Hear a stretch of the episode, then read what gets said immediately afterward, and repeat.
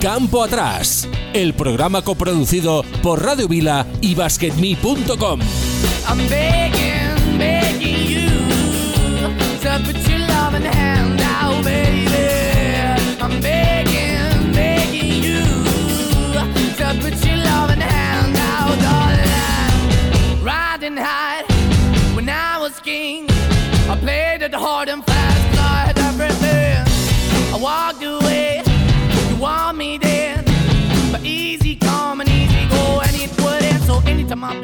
Hola, muy buenas, 4 y 2 minutos de la tarde de hoy lunes 13 de diciembre de 2021. Aquí comienza un nuevo programa de Campo Atrás.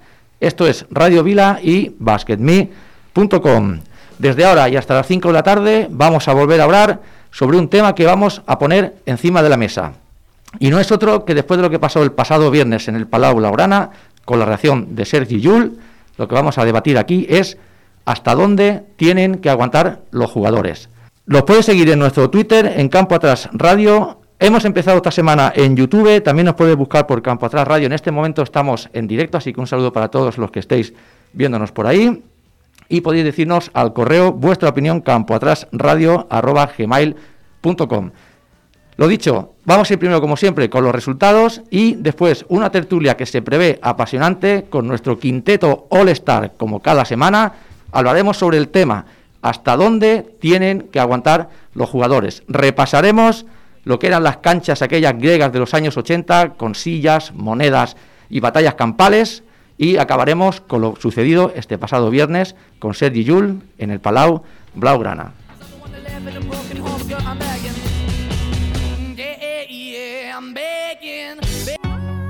Campo Atrás, los lunes a las 4 de la tarde en Radio Vila.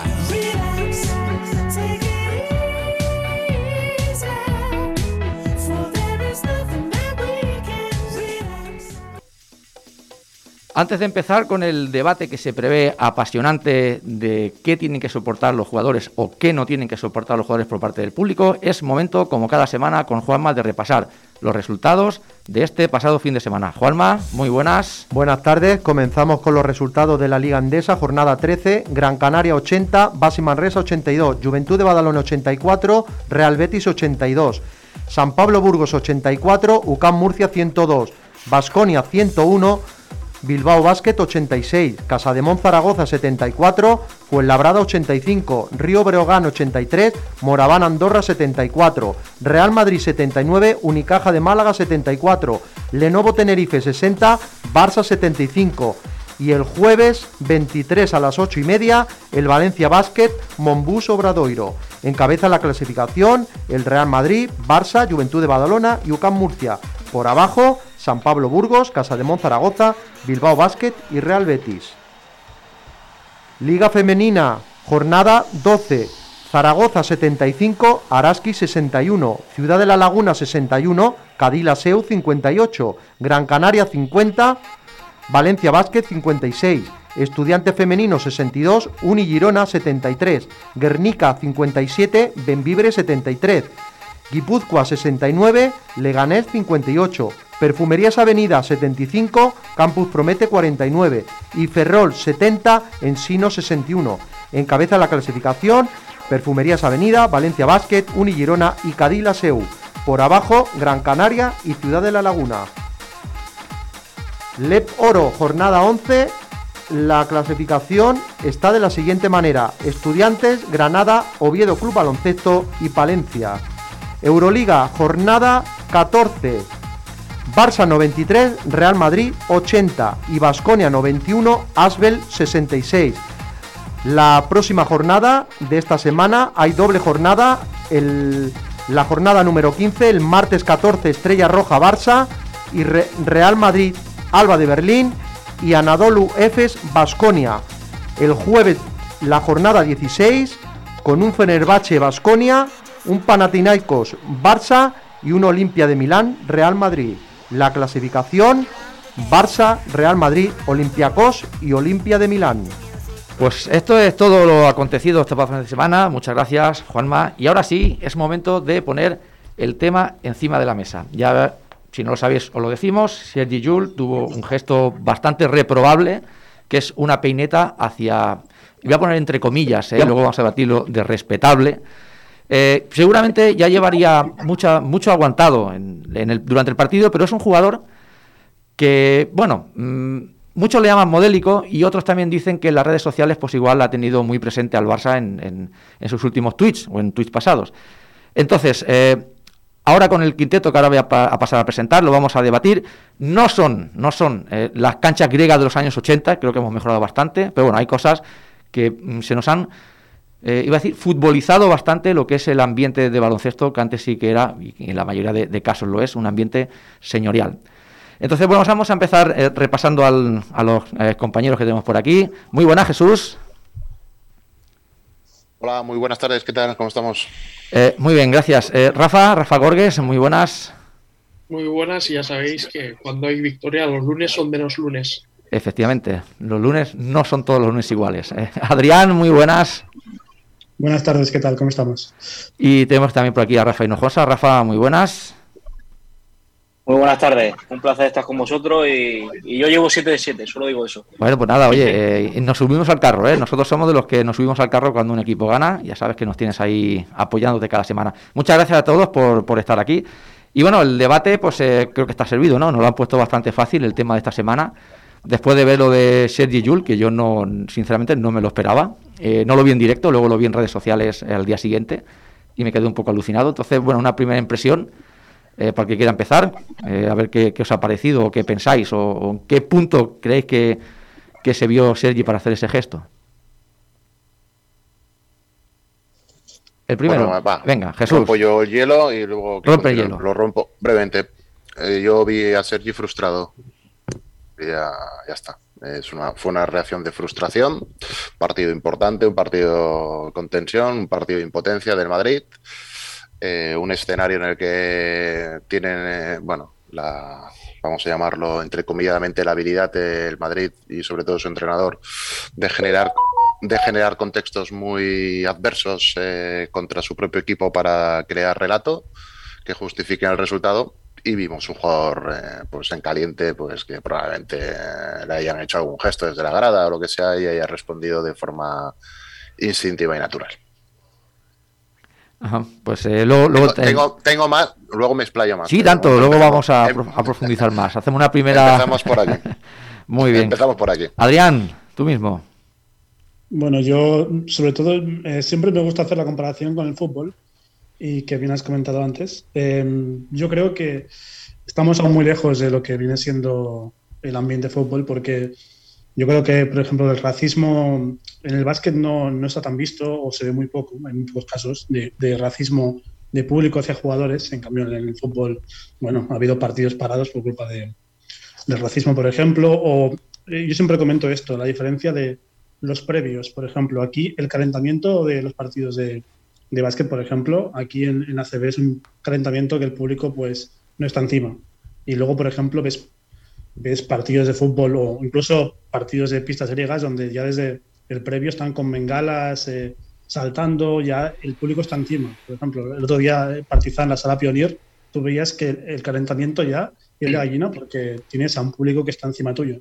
Entonces, eh, yo no lo hago para justificar a, a Yui para nada. O sea, creo que, que Yui, el gesto se lo debe ahorrar, sin duda.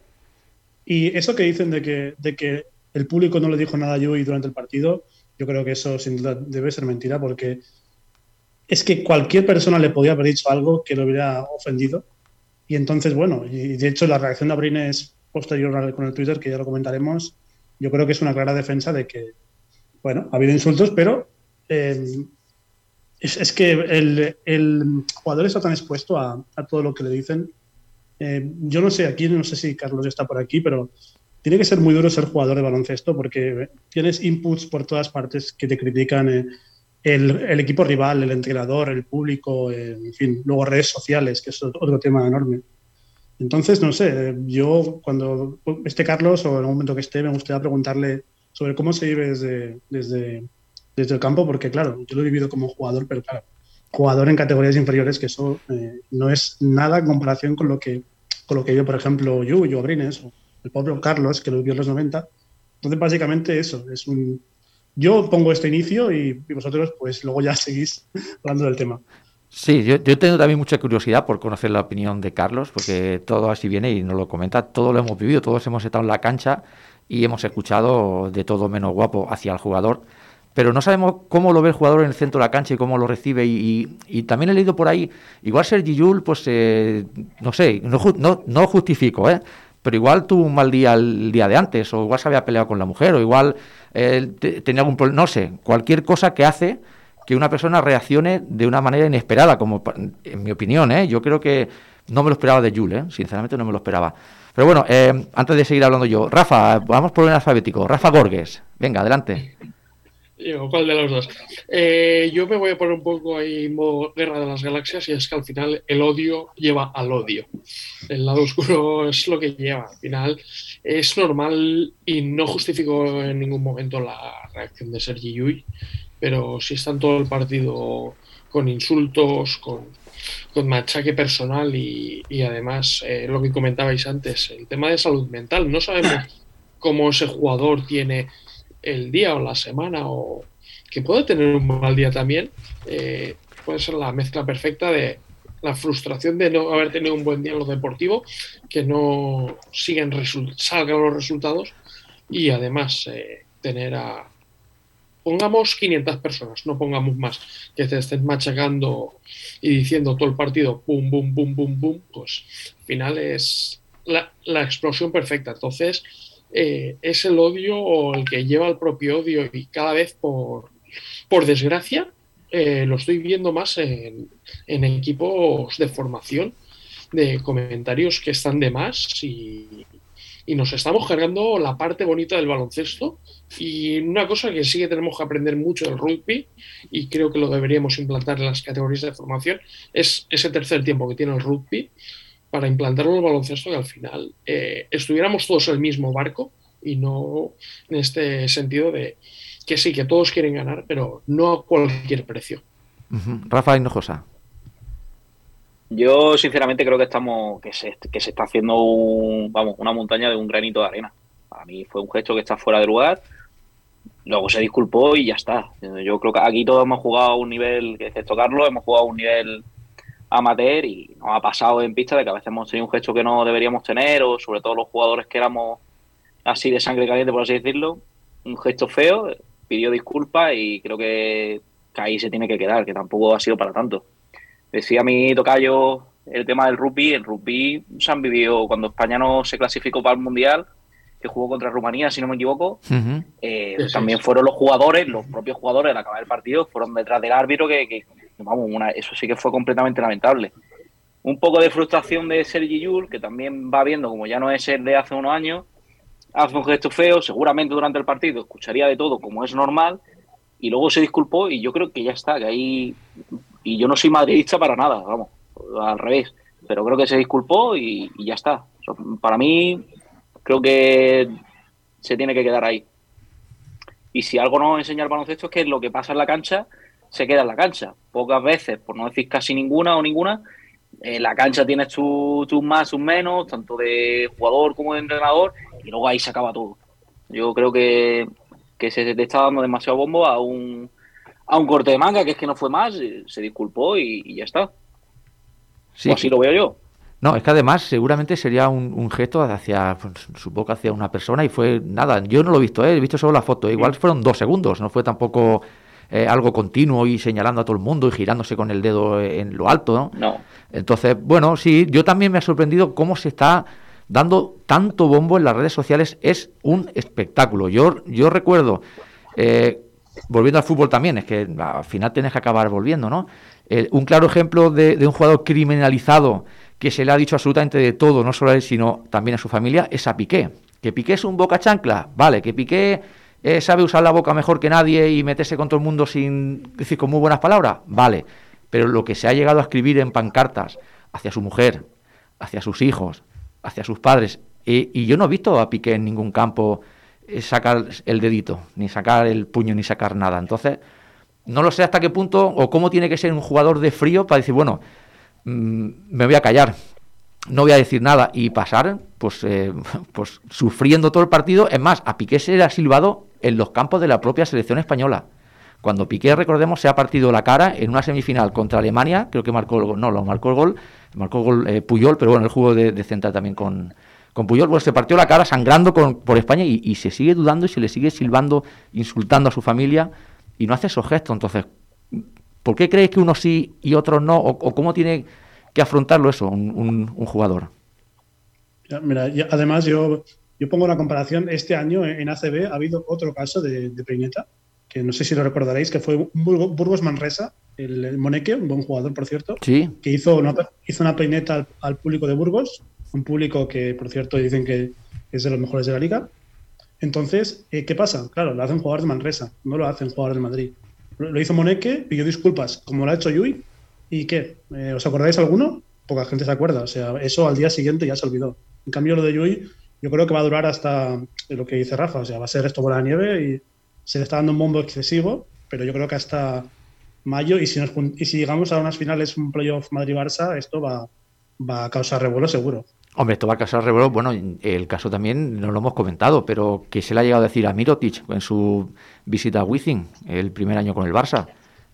Se, le ha dicho también de rata, de traidor, de pesetero, de, de todo lo que la gente ha querido y, bueno, tampoco se ha salido el montenegrino de tono. Eh, quiero escuchar también a, a Juanma, que también tenía la suya que decir. Juanma, tu opinión. Sí, en, en 2018 una estrella de la NBA como James Harden sacó su lado más macarra en un partido Houston Rockets Utah Jazz y la estrella de los Rockets respondió de muy malos modos a una provocación de un aficionado de la grada y le golpeó el teléfono al aficionado porque le llamó el peor flopper. Pues eso, eso no lo ha tenido que contratar. Pues no, sí, seguro que si buscamos casos hay mucho. Jesús, que te habías quedado a medias. Bueno, a ver, yo voy a, a lanzar una reflexión rápida de Yui. que no quiero hundir la tertulia con esto, ¿eh? Em, si el Madrid hubiera ganado, hubiera hecho ese gesto, Yui. ¿Qué No, creéis? no, claramente no. Ay, amigo. Es un, Entonces, es un gesto de frustración. Sin ya lo es dicho. una, es una reacción. A Yui lo han llamado de todo muchas veces. Supongo que cuando ha visitado Mora- eh, Andorra después de la Copa del Rey, no creo que le dijeran qué guapo eres, Yui, por ese campo atrás. Le debieron decir todo, pero probablemente Madrid aquel día ganó de 30 y Yui igual se quedó mirando tranquilamente al público mientras le estaban diciendo de todo. Ahora bien, el Barça y el Madrid últimamente se está elevando el tema, el tono va creciendo, hay mucha competitividad. eh, el Real Madrid mm, se revela ante, por decirlo de una forma, lo inevitable, que es el sorpaso en el baloncesto español. Son muy competitivos, eh, no quieren caer. Y el partido el otro día, primero contra segundo, partido de tensión, palau caliente. mm, Bueno, pues te dicen una cosita y tú respondes.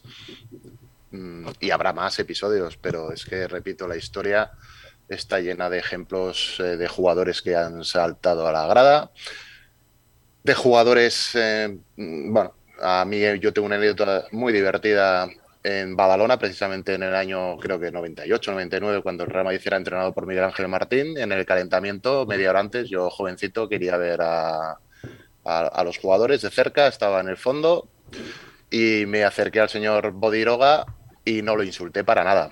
Me acerqué, no, Bodiroga estaba como a 20 metros de mí, pero el pabellón estaba vacío y había cuatro gatos. Y sin embargo, se me ocurrió la brillante idea de llamarlo lento, de decirle lento. Bodiroga, eres muy lento, a grito pelado. Y nunca jugarás en la NBA porque eres muy lento. Y Carnisovas te ha machacado en el playoff del año pasado. Buah. Estaba calentando el, el hombre y se giró y vino hacia mí. Y me empezó a decir que mi hermana era tal y yo me estaba riendo. Y, y me hacía mucha gracia porque esta gente a Bodiroga le habrán dicho de todo. Pero le tocamos la fibra diciendo que era lento. Miguel Ángel Martín dicho que se me quedó mirando como diciendo, qué desgraciado. Lo que le acabas de decir.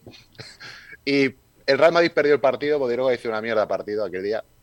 Eh, pero ve- vengo a decir con esto que los jugadores depende, depende. A lo mejor a Yui le dijeron que tenía unas piernas muy gordas.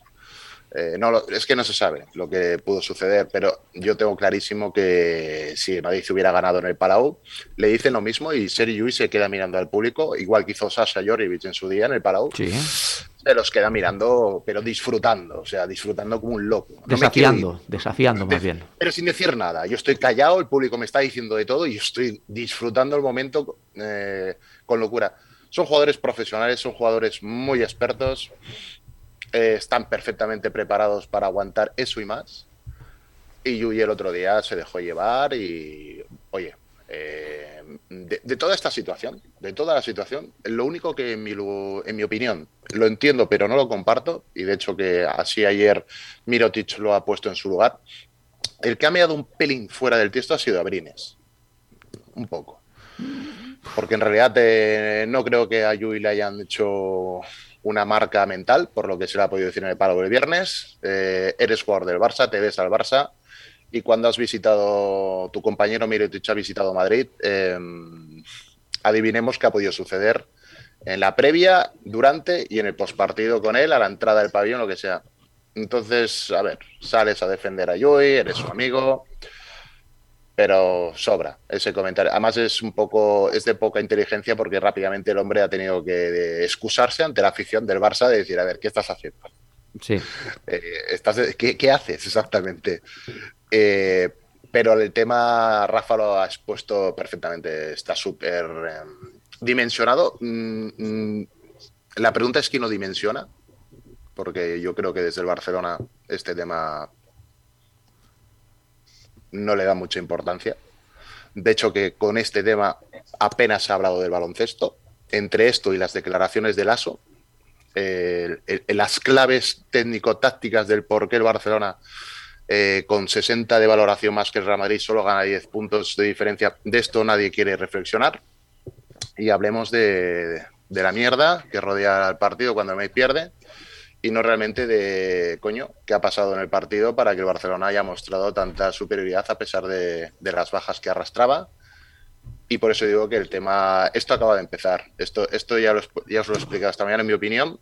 Este año va a ser divertido porque vamos a retomar, yo creo, sensaciones perdidas de los años anteriores entre Barça y Madrid. No sé, Rafa. Por lo que decíais, ¿quién los sobredimensiona? No sé si os acordaréis del debate de hace 15 días de por qué se maltrataba tanto el baloncesto en los medios de comunicación. Sí. Hay una peineta de Yui, hay un Madrid-Barça y vende el morbo. Y con ese morbo van a estar eh, lo que Adrián decía. Van a estar eh, el próximo Madrid-Barça que haya en Liga, el próximo Madrid-Barça que haya en Euroliga, playoff, etcétera, etcétera. Y no, no sé qué pensar, pero a mí me da que esta Euroliga va a ir a una final Madrid-Barça. Creo que va a ir a una final Madrid-Barça. Hace Y pinta. esto, y esto se va a recordar en esa final y a los medios de comunicación no les interesa vender el baloncesto. Les interesa vender que ha habido, que Yuy en este caso ha puesto la peineta o que malos son la afición del Barça. Cuando no es así, es lo que hablabas tú, Jesús, de no se habla de baloncesto y se habla de los malos gestos o qué mal se comporta la gente de, del baloncesto, porque como decía Adri, en el Burgos Manresa nadie se acuerda y nadie habló de ello, pero claro, es un Madrid-Barça, dos equipos futboleros y se está metiendo cada vez esa afición más futbolera en, redes sociales y es lo que hablaba de el odio genera odio. Sí, pero eh, al final eh, la pregunta es, ¿hasta dónde hay que aguantar? Es decir, eh, porque el, el pago de una entrada tampoco te da derecho a acordarte de toda la familia de- del jugador que te plazca. Es decir, mm, hasta o, qué habría que hacer cuando se dicen estas cosas. ¿Habría que parar el partido? ¿Habría que echar al aficionado que eh, falta el respeto de esa forma? Porque, hombre, no creo que le haya dicho eh, Yur qué patas gordas tienes. Igual eh, le ha recordado en la esquina que trabajaba su madre o su mujer. Entonces, mm, hay que saber también diferenciar un poco y, hasta dónde tenemos que llegar. Eh, esto de respetable, creo que también lo hablábamos eh, esta mañana, mm, es- hay que entrecomillarlo, porque, bueno, es que el respetable es que siempre tiene la razón. Hombre, mm, yo creo que eh, tiene que haber un límite, tiene que haber unas líneas. Vemos que hay deportes, habéis puesto el ejemplo del rugby, el rugby es el deporte que más hostias se pegan y mm, habitualmente no pasa nada. Habéis recordado lo de Rumanía, ahí creo que hubo otro tema, no fue algo deportivo meramente, ¿eh? creo que ahí hubo algo temas con las federaciones o alguna historia rara hubo. Entonces, no sé, os dejo la pregunta y, me dais vuestra opinión. ¿Hasta dónde habría que aguantar y qué medidas habría que tomar cuando se pasan ciertos límites? De hecho, hay, hay, no sé si es la NBA, bueno, en- creo que sí, que, por ejemplo, te pueden sancionar de por vida si, si, si haces algo contra un jugador, por ejemplo. Yo digo, hablando de la, la vertiente de, de público a jugador, ¿eh? De jugador a público, no tengo ni idea, pero creo que se sanciona, sobre todo en NBA, se sanciona gravemente estos casos. En ACB dudo que se sancione así, de hecho, eh, quizás ni te pillan, de hecho. De hecho, a Yui, como decís, dudo que sea una persona la que le haya dicho algo, una persona concreta, sino que habrá sido un público gener- generoso en este caso. Entonces, no lo sé. Eh, Yo, desde luego, a ver, yo, como dice Jesús, yo, si le, le llamas lento a Bodiroga, yo no lo considero un insulto, pero claro, si se lo toma mal, eh, es su problema. Es porque es verdad. Bueno, eh, en, en- en parte, en, en parte es verdad, o sea, desde luego. Eh, yo no sé, me gustaría ver la cara de Bodiroga cuando, cuando le dijiste eso también. Se giró automáticamente, estaba de espaldas. Oyó una voz de Bodiroga, eres lento, muy lento. Y claro, era, la temporada siguiente que el Real Madrid había ganado. El Barça de Aito por primera vez había ganado un quinto partido ACB en pista, en pista rival. Eh, Bodiroga perdió aquella final, Herreros también. El Barça, no sé si os acordáis, tenía Gerrod Mustaf. Eh, Hombre, Gerrod Mustaf, Roberto eh, un Dueña- ex- un ex NBA. Roberto Dueñas, Car Carnisovas. Y el- emparejamiento defensivo era Carnisovas eh. Y bueno, en aquella eliminatoria fue superior. Pero bueno, es evidente que Bodiroga, mm, si hubiera tenido tal vez una velocidad gestual mayor de la que tenía, pues, eh, y por otras razones, ¿eh? pero hubiera ido a la NBA de cabeza a, a hacer. y, y bueno, probablemente, probablemente es evidente que algo, algo hay ahí. Primero, y no solo por la reacción del propio jugador, sino, repito, por la mirada de odio que me lanzó eh, Miguel Ángel Martín educadamente. No dijo nada, pero me miró como diciendo. Pero, pero ¿qué le estás diciendo, su, su animal? Pero Adrián, yo. lo- ¿El qué? No, no, que por lo que decía Adrián, y perdona que te corte Jesús, acabo de revisar la ley del deporte y eh, depende de cada comunidad autónoma eh, el acceso o no por situaciones de violencia en los estadios deportivos. Sí, sí. Eh, De hecho, que en la NBA, no sé si Juanma tiene el dato, yo recuerdo que estos últimos playoffs, en un partido de los eh, Brooklyn Nets, creo que con Milwaukee, eh, en el playoff hubo un miembro de la seguridad privada, privada, de Kevin Durant, creo, particular de estos que tienen los propios jugadores, que en un altercado que tuvo con PJ Tucker entró para proteger al jugador y al, al miembro de la seguridad privada le prohibieron el acceso a los pabellones. O sea, la NBA adoptó esa, Sí, sí. esa- esa determinación. de, Usted ya no entra en estos playoffs a ninguno de los pabellones, ni al de Brooklyn ni al de Milwaukee. Eh, respecto a lo de Yui, vuelvo a repetir, es que em, a- eh, eh, ya habéis estado en pabellones ACB con esos ambientes, hay mucho ruido. Es que hay mucho ruido. Detectar claramente entre 8.000 gargantas quién te está llamando, quién se acuerda de tu madre, quién no, Es difícil. eh, eh, no es fácil, salvo que te estén gritando dónde está el avión. Eh, bueno, a coro, y eso, repito, lo conjugamos con una frustración de la situación del partido. Es que estoy convencido, Yui, a la altura de, o Rudy Fernández en el Palau, a la altura que están, ya, ya no les va de esto. Eh, fue un momento concreto, a lo mejor estaba enfadado por alguna razón del banquillo, con los árbitros, lo que sea. Vio enfrente a tres tíos, eh, yo que sé, a pecho descubierto haciéndole una peineta y le respondió. Sí, pero Y, teori- y- y es que no pasa de ahí. Es que no, no, no pasa. Le, le están dando importancia, yo creo, como ha dicho Rafa, para des- mm, Rafa Borges, para desviar. eh, porque vende el morbo. Porque ¿cuántos estamos- análisis tácticos y técnicos ha desglosado la prensa de cómo transcurrió un buen partido de baloncesto? Porque fue un buen partido de baloncesto con dos formas de entender el juego, con dos aplicaciones de dos estilos, con un devenir. em, de esto poco. Lo he sabido, pero de lo que más se habla es de, de la puñetera peineta de Yui, que no deja de ser una peineta del público y que no me parece a mí que el público de Palau se atrincherara a la salida esperando el autocar del Real Madrid. Pues oye, te hace una peineta, probablemente le dirían, entonces sí que le dirían de todo. Se acordaron probablemente de toda su familia. Sí, pero No sé, ha- es que ha- esto- has nombrado, has nombrado a, a a- perdón, a Rudy. Eh, Rudy sí que ha aguantado eh, tetas y carretas en el Palau. A Rudy sí que ya hace años que se le está diciendo de todo.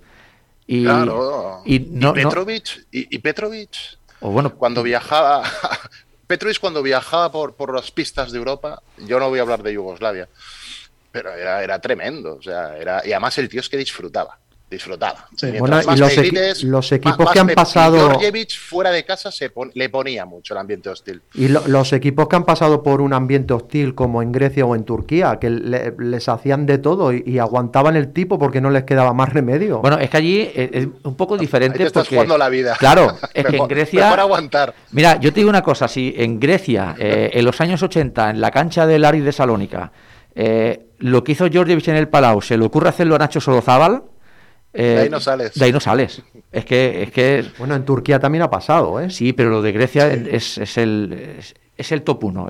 Grecia jugaba otra liga en los años 80. Yo recuerdo, yo veía al Barça, lo retransmitía por aquel entonces TV3 con Es que había permisividad por parte de, la FIBA. No, es que era pitar bocina final Sí. y los jugadores salían corriendo al túnel de vestuario. Es que no se paraban ni a saludar, no podías, porque empezaban a, como, como ganase el equipo visitante, eh, las sillas, eh, monedas, botellas, Entraban con bengalas, inclusive. lo que se te ocurra, iba al centro de la cancha. Entonces ahí, como dice Jesús, te estaba jugando la vida. Eh, nos quedan dos minutos antes de, porque después de la pausa quiero que hablemos de- del ejemplo americano. Eh, lo- ya habéis dado unas pinceladas. En Estados Unidos estas cosas no pasan. Todo lo contrario, es decir, jugador que cambia de equipo luego es bien recibido habitualmente, eh, bien, habitualmente en la cancha donde había jugado. Luego lo, luego lo comentamos. Teníamos una canción por ahí preparada que, que nos le iba a presentar Carlos, pero Carlos no está, seguro que ha tenido, ha pinchado la rueda. Eh, Adrián, si nos puedes presentar tú la canción y así haríamos la pausa y luego retornaríamos. Sí, a mí esta canción, que es, es Plastic Hamburger de Fantastic Negrito, me recuerda mucho a Rage Against the Machine, a la canción protesta americana. De hecho, cuando la escuchéis veréis que es un tío que toca blues y R&B, pero esta canción es de, de hard rock pura y dura. Así que espero que os guste. Homenaje a Carlos, como siempre. Por supuesto, pues nada, dos minutos, escuchamos la canción y seguimos con el debate que está la cosa muy interesante.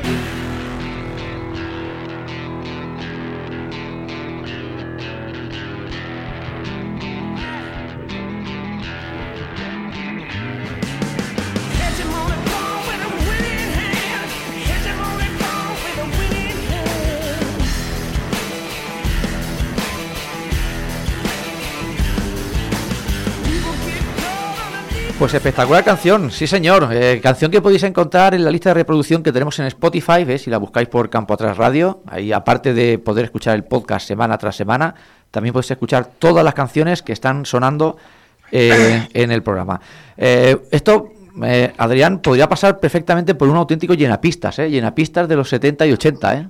Tremenda canción. Sí, ¿eh? no, por, por tipo de música, desde luego. Aparte, siempre la voz afroamericana es un poco más potente y uh, yo iría seguro. Si, si viene por aquí, seguro. Sí, eh, esto, esto ahora estoy pensando, yo creo que ya lo hablamos en alguna ocasión, da pie a que hagamos un día un programa baloncesto relacionado bastante con la música, ¿eh? que tienen una relación muy estrecha, la verdad que podía estar eh, muy bien. Sí, yo, yo, de hecho para, para el blog ya lo, ya lo come- bueno, comentamos un poco, intentaré, intentaré hacer como un especial con música y, y mejores jugadores. Ya, ya veremos si sale adelante, pero espero que sí. Seguro que sí, lo comentaremos aquí. eh, eh, da para baloncesto música, baloncesto cine también, se han hecho muchas películas que están muy bien. Y bueno, eh, querían a uno, a ver, a ver si vuelve Rafa Gorges, que nos había comentado que él tenía una anécdota de que le pasó en Giria y te- tengo curiosidad por conocerla. Eh, a ver si... No, si- no. A ver, a mí. Ah, ya está por aquí, no te había visto, pasó. no te había visto. Eh, No, espe- no, no, no, no me pasó directamente, pero cuentan los viejos del lugar. Cuentan los viejos del lugar cuando se jugaba todavía en el pabellón viejo de la cultural. O sea, aún no estaba en el pabellón que, que se jugó en la CB. eh, que se, ponían a los aficionados a medio metro de la pista con unas planchas de hierro enormes que hacían como de barrera, pero cogían los gallatos, los garrotes, eh, que llamamos gallatos, y pegaban contra las planchas y es, era un ruido infernal y al final diría el baloncesto era muy, muy, muy, muy complicado ganar. Y de hecho me consta que algún árbitro acabó, porque en aquel pabellón la acequia estaba al lado, algún árbitro acabó en la acequia después de un mal arbitraje. O sea, es campo, que hay campos difíciles también donde jugar. Hombre, muchos campos muy complicados, ¿eh? Eh, Muchos campos que yo creo que algún jugador, incluso árbitro, tenían marcado en- con una cruz en el calendario para, para ir, si, si podía no ir, ¿eh? Es decir, eh, eran, ot- eran otras épocas, ¿eh? Yo creo que hemos mejorado en algo. ¿eh? Ahora solamente son básicamente insultos verbales. Antes eran Físicos. físicos, agresiones, que eso es lo más lamentable. Bueno, si os parece, hablamos un poquillo de cómo se podría llevar este tema en Estados Unidos, que allí sabemos que cuidan estos aspectos de- del espectáculo bastante más. Y no sé si estáis de acuerdo o no, que aquí sobre todo el, caso Mirotic, eh, si se hubiese dado en Estados Unidos, se ha dado con LeBron, se ha dado con Harden, se ha dado con, con muchísimos más jugadores que cambian de equipo y luego no son recibidos de esa manera, ¿no? No sé si es un tema de mentalidad, como ha dicho antes eh, Rafa Gorges, que aquí somos muy dados a la polémica, muy dados al morbo y no tanto a lo que nos tenemos que centrar y en lo, y en lo que tenemos que disfrutar.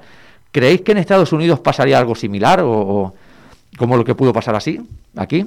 Pero ahí el problema está que los jugadores directamente pertenecen a la NBA y no realmente a un club. Entonces, en cualquier momento, el jugador, salvo en agencia libre, puede no, no decide dónde va. Mira el caso ahora de, de Juancho, que lo han traspasado a Boston sin él poder tener toma de decisión. Entonces, es un poco esa cultura americana de que no perteneces a un club. Creo que, que dice mucho y que por qué no se insulta o por qué no, no, llegamos a estos extremos de, tanta pasión como tenemos aquí, por ejemplo, en Europa. Aquí sería impensable, bueno, lo habéis comentado, el caso de Georgievich, que pasó del Barça al Madrid. Aquí no se le pitaría, allí en América no se le pitaría, cosa que aquí, mira, si se le pitó, o el caso que habéis comentado de, de Mirotic, pues entonces eh, es otra cultura diferente y lo que se mira es por el negocio y no por los sentimientos, por así decirlo. Pero no yo, solamente- yo la verdad que yo discrepo un poco, pues al final los jugadores, está- es cierto que pertenecen, digamos, a la NBA, pero sí que se, por ejemplo, LeBron James le han pitado perfectamente cuando se fue de los, de los Cavaliers.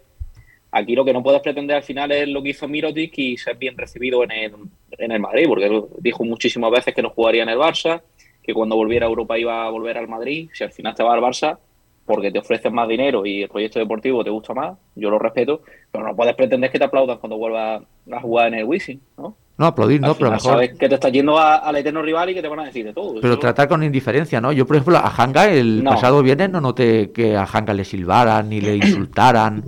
Y también ha hecho el puente aéreo. Sin embargo, bueno, a, a uno se le Mm. recordó dónde estaba el avión, eh, al otro le llaman rata. No sé por qué hay jugadores que sí y jugadores que no. Eh, porque si tú, haces un- tú te vas a la NBA, haces unas declaraciones, pues lo dijo muchísimas veces, que él solo volvería a jugar en Europa, en el Madrid, que esto, que lo otro. Te va de la NBA cuando ya fue un poco raro que te fuese de la NBA con el rol que tenía Jimmy Mirotic.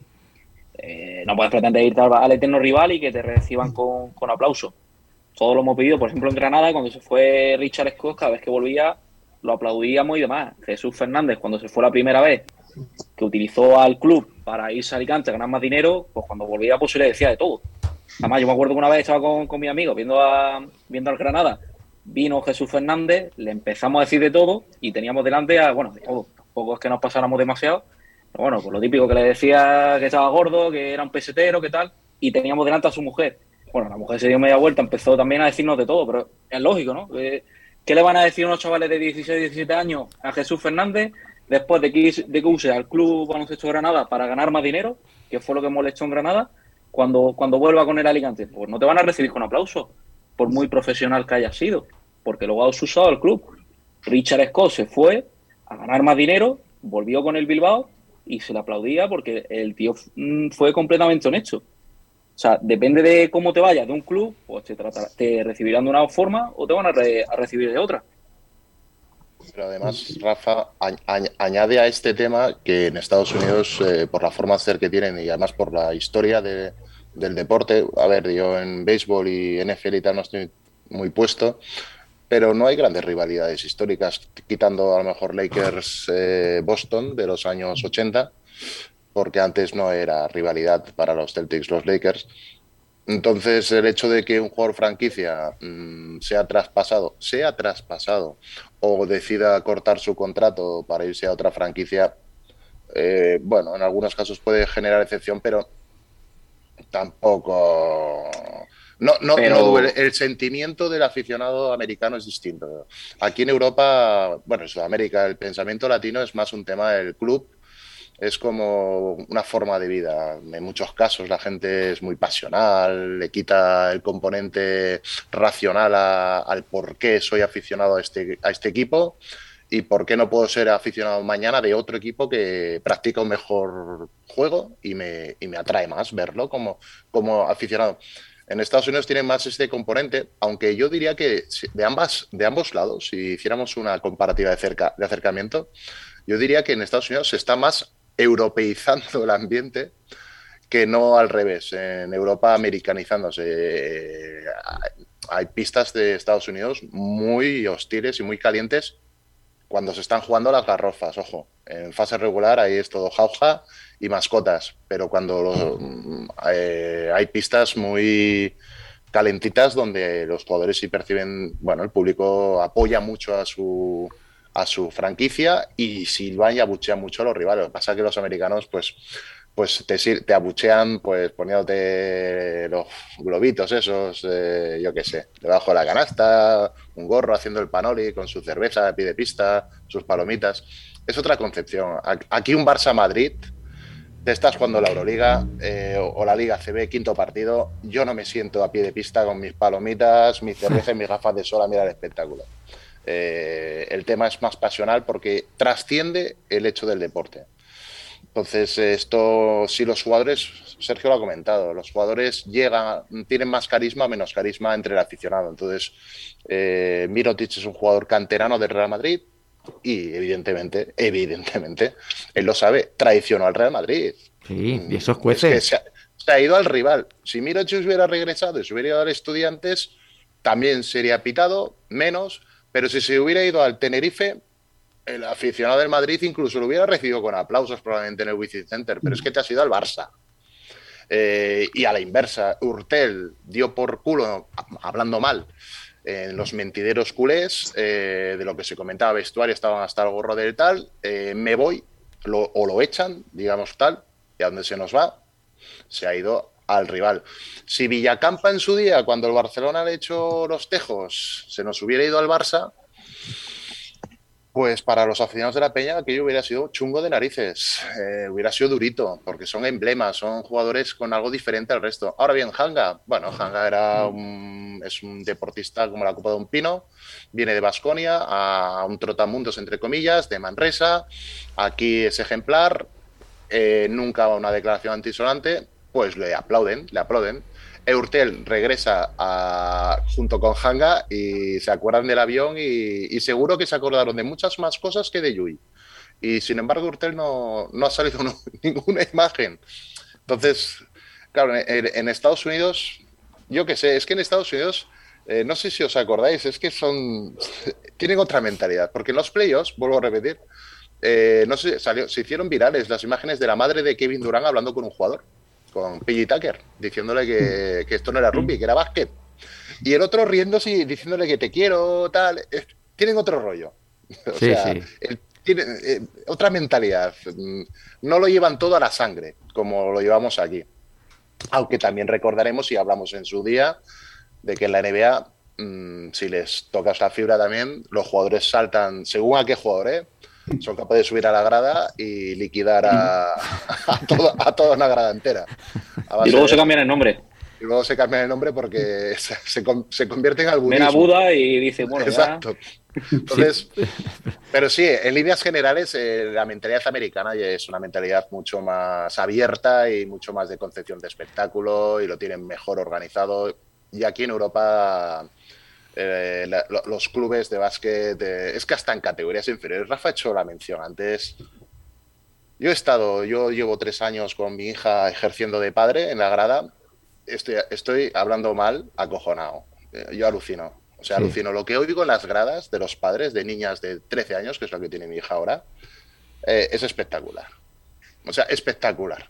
Eh, le dicen de todo a los árbitros, le dicen de todo a otros padres, al entrenador, a los jugadores, eh, gritan. Y estamos hablando de infantiles de 13 años que, salvo sorpresa mayúscula, Michael Jordan no va a ser ninguno de ellos.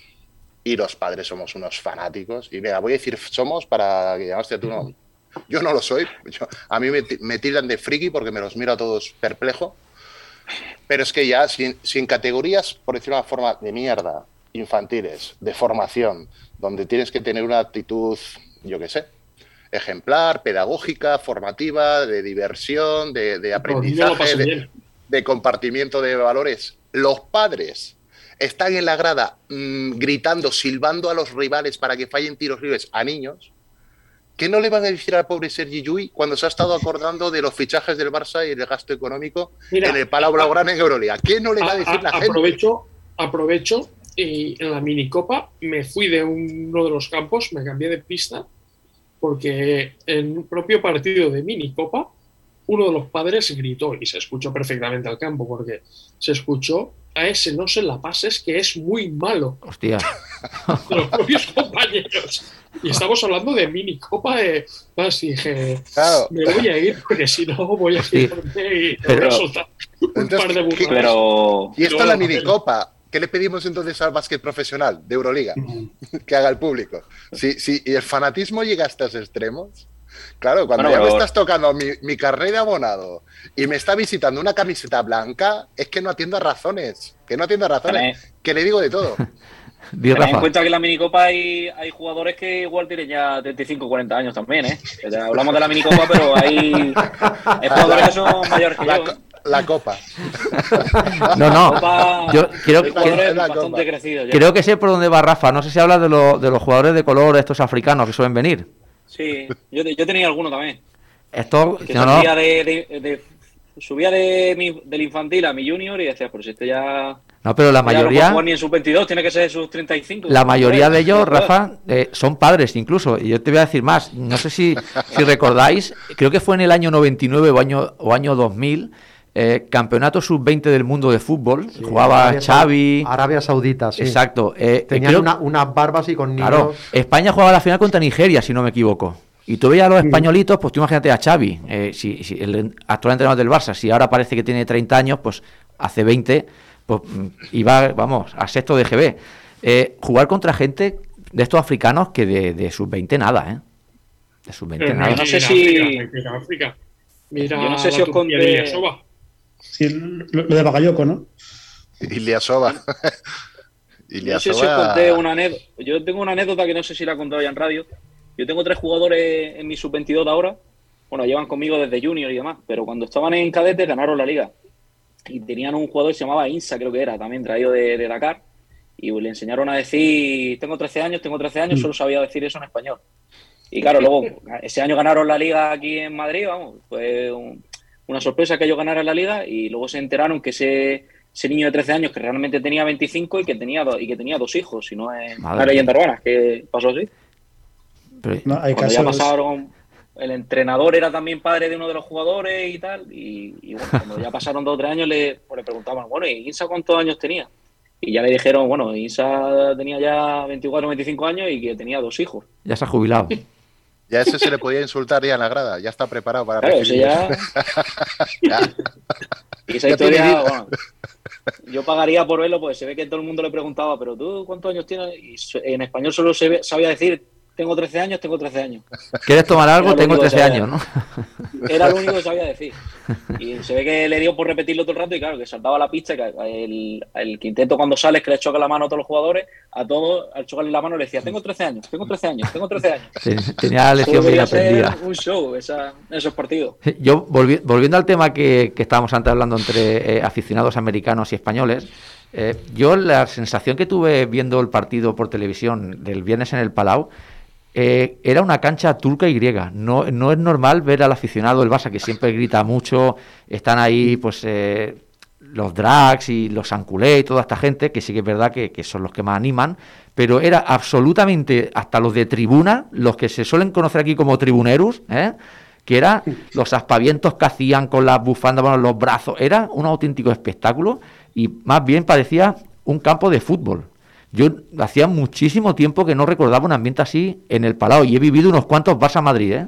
Bueno, Eh, ten en cuenta que no había público hasta hace no, no, no, pero yo ya, muy poco. La gente tiene un poco de mono de. Sí, pero ha habido muy buenos partidos que, que se han jugado, no solo con el Madrid, sino de Euroliga y todo, ya este año. Y esa sensación de juliganismo que había ayer el viernes en el Palau, yo no lo había visto nunca. Y insisto, ¿eh? he vivido muchos Barça-Madrid y muy calentitos algunos. ¿eh? Yo viví el de Georgievich, por ejemplo, y, y claro, ¿qué te voy a contar cómo te, te hierve la sangre? Situa- Situación del fútbol como está y la única alegría que le está dando al Barça ahora es ganarle al Madrid de baloncesto. No, bueno, Porque- igual se colaron unos cuantos. no, en el fútbol el Barça a día de hoy tiene poco o nada que hacer. Sí, estamos de acuerdo, pero eh, habitualmente eh, el Barça ha pasado poco, por... Sin el poco.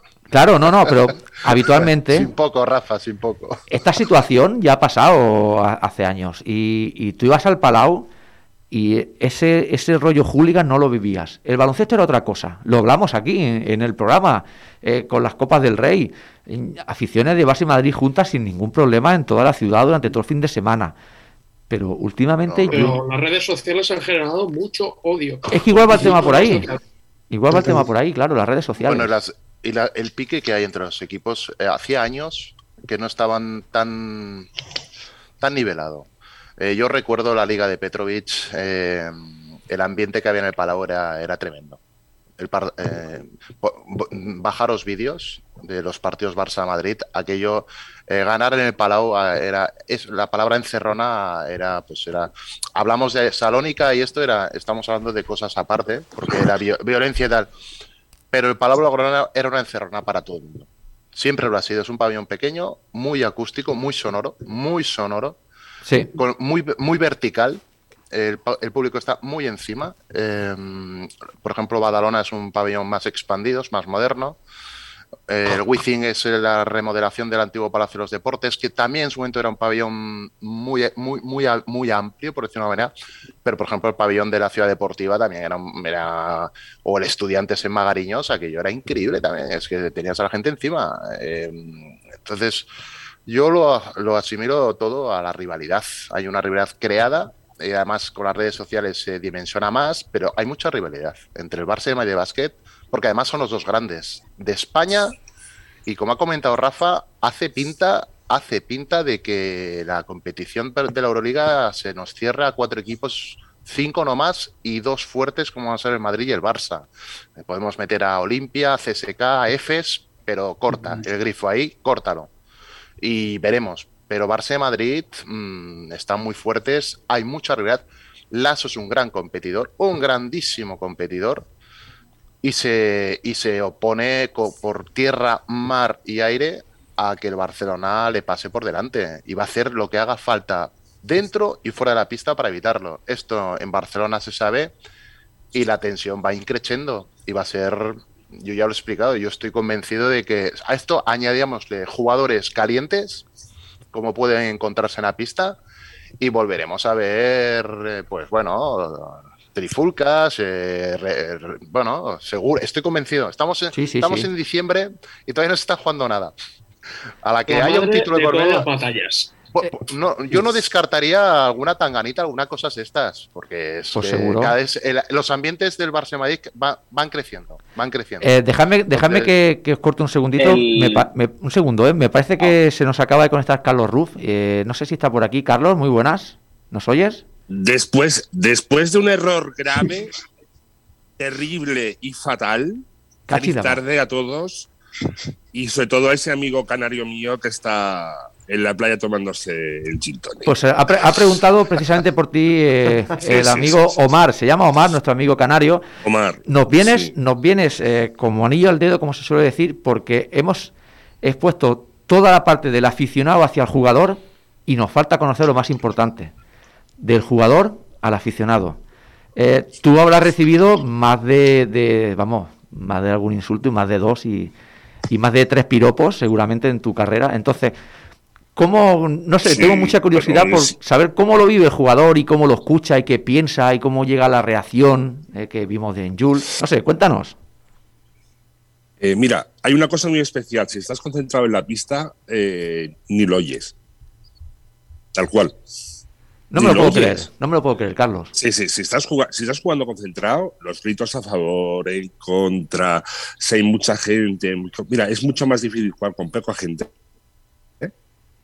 Que con un pabellón lleno. O sea, el ambiente, Sí, eh, si, estás con- eh, si estás de verdad concentrado, ni lo oyes.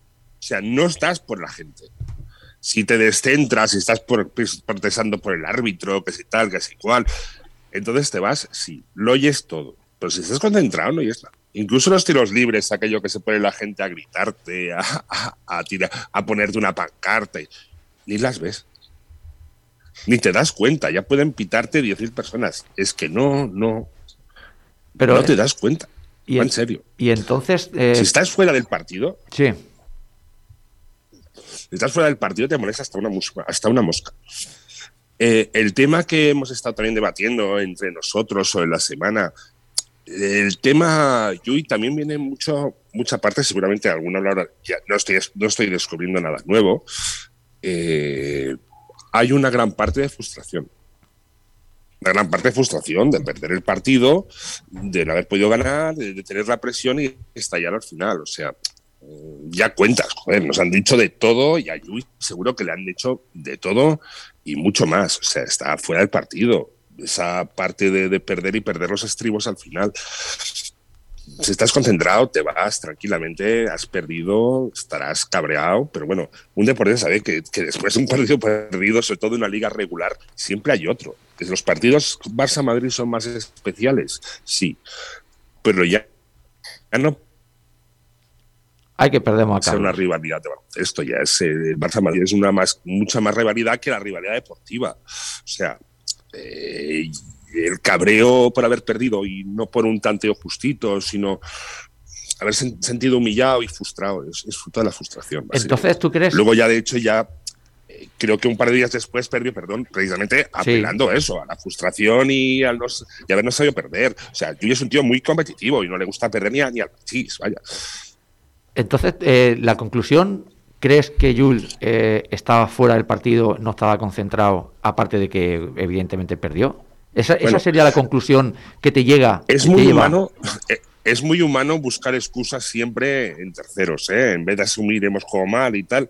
Es mucho más fácil, he perdido, es que es que es que la pista resbalaba, es que el balón eh, estaba muy liso, que Estaba se hacía frío, que si eh, eso es muy fácil. ¿Tú cuántas veces has visto a un jugador fallar un tiro Y si está concentrado, tira para atrás y ya meto la siguiente, o coño, de repente se ve las manos. Y dice, Dios, ¿qué habéis hecho? Manos. Y coño.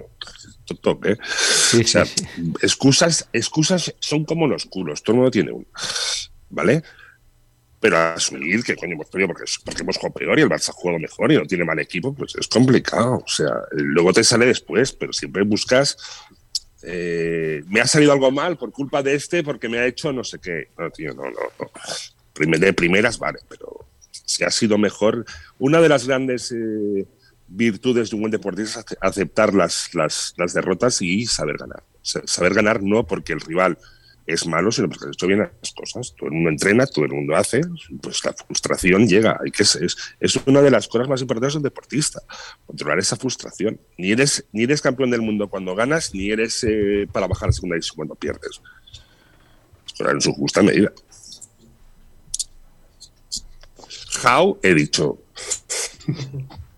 Chicos, yo aprovecho ya para despedirme, que hoy sí que me he podido quedar toda la horita, pero hay partido y hay que marchar hacia el partido. Perfecto, Rafa. Nosotros estaremos aquí 10 minutillos más y también lo dejaremos. No, que- Y es un placer ver a Rafa fuera de su hábitat habitual. Correcto, es lo que le hemos dicho. automóvil. Fuera de su coche. Sí, sí. Bueno, Yo, yo me- yo me he llegado a preguntar si Rafa no es que en verdad nos está escondiendo que trabaja taxista.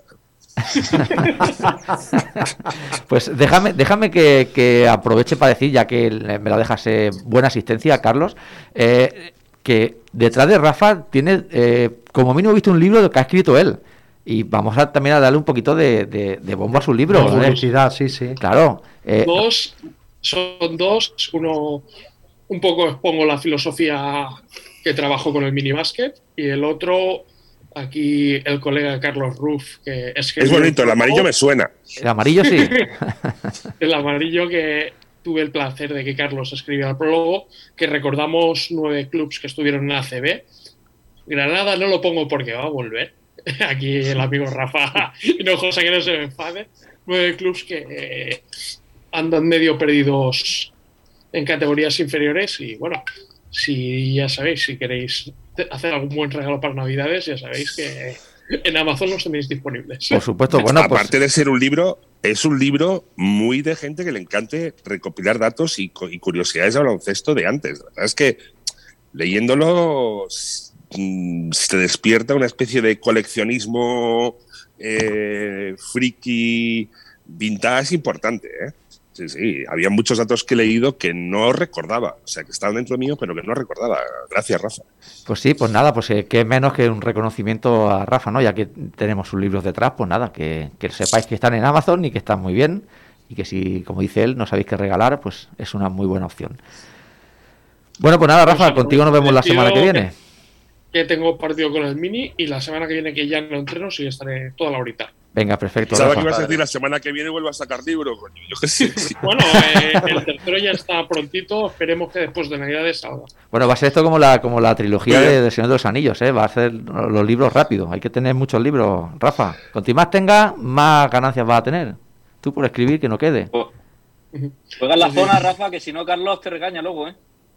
Claro, que ya tengo, ya tengo los, ya tengo los prórrogos de las, de las, de las cuatro siguientes libros hechos. Eres como la gata Christie del baloncesto, tío.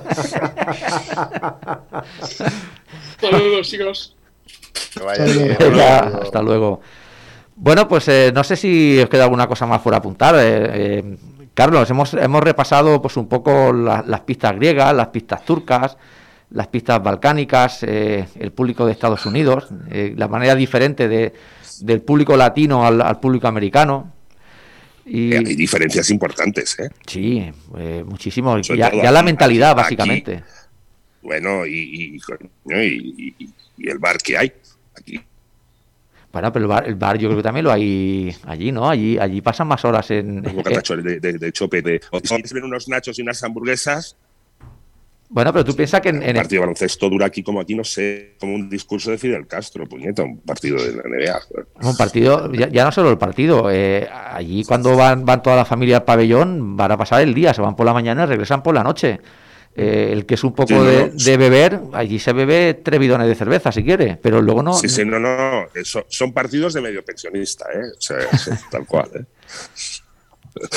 Sí, sí, pero son las... las- Pero bueno, las- tienen, tienen su encanto, tienen su encanto. Todo el rato tienen espectáculos, te salen tres, tres grupos de música a cantar, las cheerleaders, el concurso de tiro en medio campo, la, la acróbata, tal, sí, sí, es, como, es un circo, o sea, es un circo, vas allá, circo. Es un circo y, y- y no hay quizás eh, los insultos que, que- que- que se pueda ver aquí, ¿no? Eh, yo tengo la sensación que igual y no luego hay... está, y, y luego lo contrario está, pues, yo qué sé, Salónica de los años 80. Im- Imagino que algún, algún pabellón de Grecia habrá, habrá pisado tú, ¿no? En aquella época.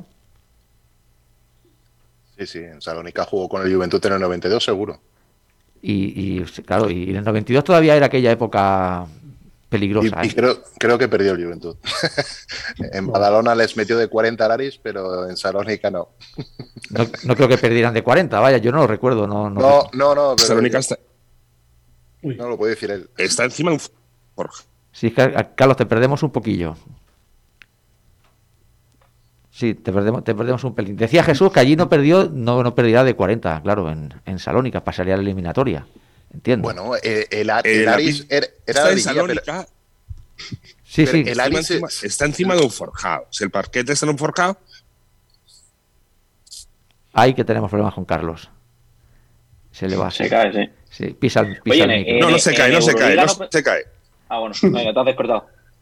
Pues bueno, lo que estaba explicando, que parece aquí el, abuelo- el abuelo Cebolleta, aprended, que parece que ahora os voy a explicar un cuento rollo caperucita roja. Bueno, lo que estaba haciendo con mis manos. El pabellón del Aris es un forjado, ¿no? Está, está la pista encima de un forjado y la parte de abajo hay otra pista de entrenamiento. Sí, Pues bueno, cuando, cuando juegas allá y la gente empieza a patalear, aquello se mueve, que bueno, que, que un contador Richter debe, debe marcar ya 4,2, 5, 4,6. Es acojonante, o sea, te- se mueve todo. O sea, aquello que la gente cambia el partido. Tú tiras un tiro libre y ves el aro, la estructura del aro que se va moviendo de un lado para otro. Algo alucinante. Y aparte, en la época que yo fui aún no estaba instalado el euro en la zona la zona euro, digamos. Y las, las monedas griegas, bueno, yo creo que os lo comenté. O sea, eh, ¿sabéis cómo es un donut de grande? Pues bueno, pues las monedas que, que llovían eran, eran tan grandes como un donut. O sea, los era- dragmas. era tremendo. Los dragmas. Los dragmas, exacto. Pues mira, el, el drama del dragma, alucinante. O sea, la lluvia, bueno, nosotros estábamos con las toallas encima de la cabeza porque era un golpeo constante. Mira, os explicaron una anécdota. Estábamos en la rueda de inicio, la rueda, la gente gritando, las bengalas, ahí va un ruido, bueno, parecía, bueno, el terremoto ya empezaba a producirse. Y en la rueda, ostras, a Tomás Llofresa se le cae el balón detrás de la canasta hacia el público, ¿no? ostras. Y no se le ocurre otra cosa que ir a buscar la pelota. Cuando volvió, tenía el cuerpo, pero bueno, se tuvo que cambiar de ropa de los escupitajos que tenía en todo el cuerpo. Hostia. Se quería, se quería morir. O sea, y volvió medio. ¿Qué coño me ha pasado? Llegó, pero bueno, como si le hubieran pegado una, una, ducha. Bueno, se fue a. Bueno, vino el doctor a limpiarle y tal, a desinfectarlo, pero aquello era insalubre. O sea, no os lo, o sea, no lo podéis ni imaginar, ¿eh? No os lo podéis ni imaginar. O sea, o en, Pésaro, que el público de Pésaro, jugamos la final Scavolini contra nosotros, contra Peña, la Copa Cora, y había un fondo, estábamos sentados, eh, digamos, si vamos al pabellón, en nuestro banquillo estaba a la izquierda, pues en el fondo izquierdo había, o sea, todo aquello se convirtió en rojo de bengalas. O sea, eso que es un fuego, todo. Y el público que se llama Inferno Biancorroso, ya lo de infierno, ya cuando, ves, cuando, ves, públicos eso de infierno, no sé qué, no sé cuántos, ya acojónate, acojónate. O sea, poquita broma. O sea, aquí lo de los Bossius Noise, o aquí somos madres de la caridad. Están como una puta cabra. En serio, ¿eh? En serio. Peligro, peligrosos. Lo de, lo de estar jugando eh, partido eh, año 84, Aris de Salónica, Real Madrid, y de repente que te caiga una antorcha ardiendo en medio de la pista y salir un niño a recogerla. Eso era el pan nuestro de cada día. Y que no te caiga encima. O sea, era. Era jugar en. en el Averno, pero de verdad, ¿eh? Entonces, como hemos dicho antes, hemos Y mejorado se bastante. podía fumar en las pistas, que ya. Con razón se estaban tres o cuatro años. No habéis jugado. Claro. no habéis jugado. Sin perder. El Aris era mítico porque se estaba dos o tres años sin perder en Salónica. ¿no? Hay, hay quien tenía cojones de, ga- de ganar. Claro, es que. No, cuando he entrado, cuando he entrado estabais hablando del Palau. Sí. El Palau Urana, que en antiguos tiempos, no sé si joder, los más viejos del lugar nos acordamos de un tipo que se llama Tortosa, que estaba en Palau Laurana, que era un tío de pelo blanco, un señor ya entrado en, en años, que iba rodeando el palau haciendo gritar a la gente. No sé si alguien lo habrá visto. No, no. Estoy hablando del año 83, una cosa así. Señor, señor Tortosa, seguro que si lo buscáis, eh, seguro que, que por, algo encontraréis. Aparte, el Palau Blaugrana, el espectáculo del partido de baloncesto de los años 80, principio- muy principios de los 80, imaginaos, jugaba eh, Chichi Creus todavía en el Barça. Era el que limpiaba la pista.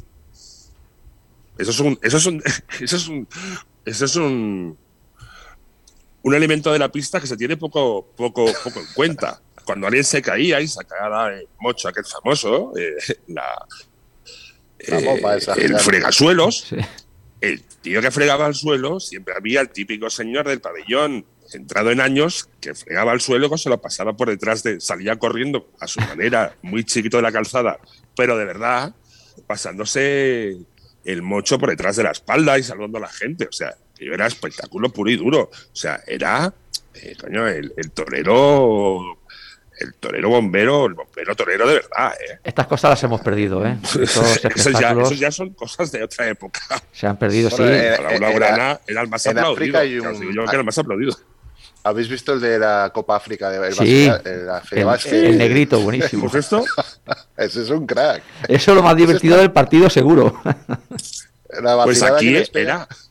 Pues aquí en cada pabellón tenía su fregasuelos que solía ser el señor que se ocupaba del pabellón, el que te abría el pabellón, el típico tío ya que era un poco cojo, que tenía Sí, sí. el local cuando entrabas allá con sus postes puestos, que te repartía los balones, que tenía aquella forma, "Eh, eh", que tenía aquella forma tan peculiar que hablar. En, coño, en Badalona teníamos a Carlos, Bueno, de- desde aquí, desde aquí un saludo, desde aquí un saludo a todos los abuelos eh, fregasuelos de los pabellones de los 80, ¿eh? Claro, claro, es que era un personaje muy querido, pero muy querido. Ya se ha perdido, Sí, sí, ahora sí. se- ahora es Se un ha perdido. funcionario del ayuntamiento, tal, tal, tal. O un chavalín de era el típico tío sí. que te vendía de todo, que te vendía, hasta te saqueaba el agua, te vendía una lata de Coca-Cola, te vendía unas camisetas. O sea, era un tío que, era, un, era un trapicheante. El puliempleado, el puliempleado.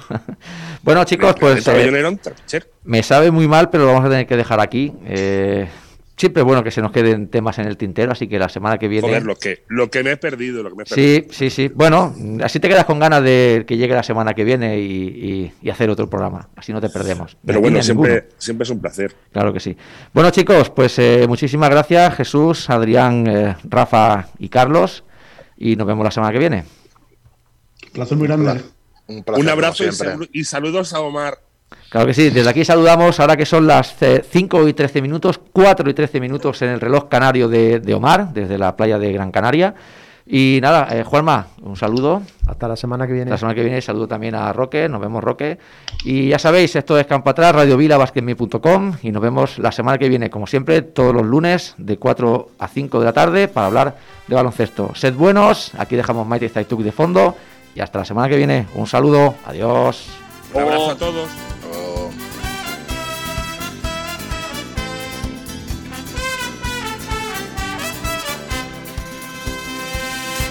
Koloretako ametsak ez nanagoenean Eta ezin loak hartu gaua iristen denean. Saltoka hasita egan egiteko gogoa Nire bihotza taupaka ailetzera doa. Elkarrekin hankaz gora buruz bera jartzean Tunelean sartu eta irrintzika astean Bitxilorekin pultsera egin dizudanean. Begietara begira hause nahi dizute esan Maite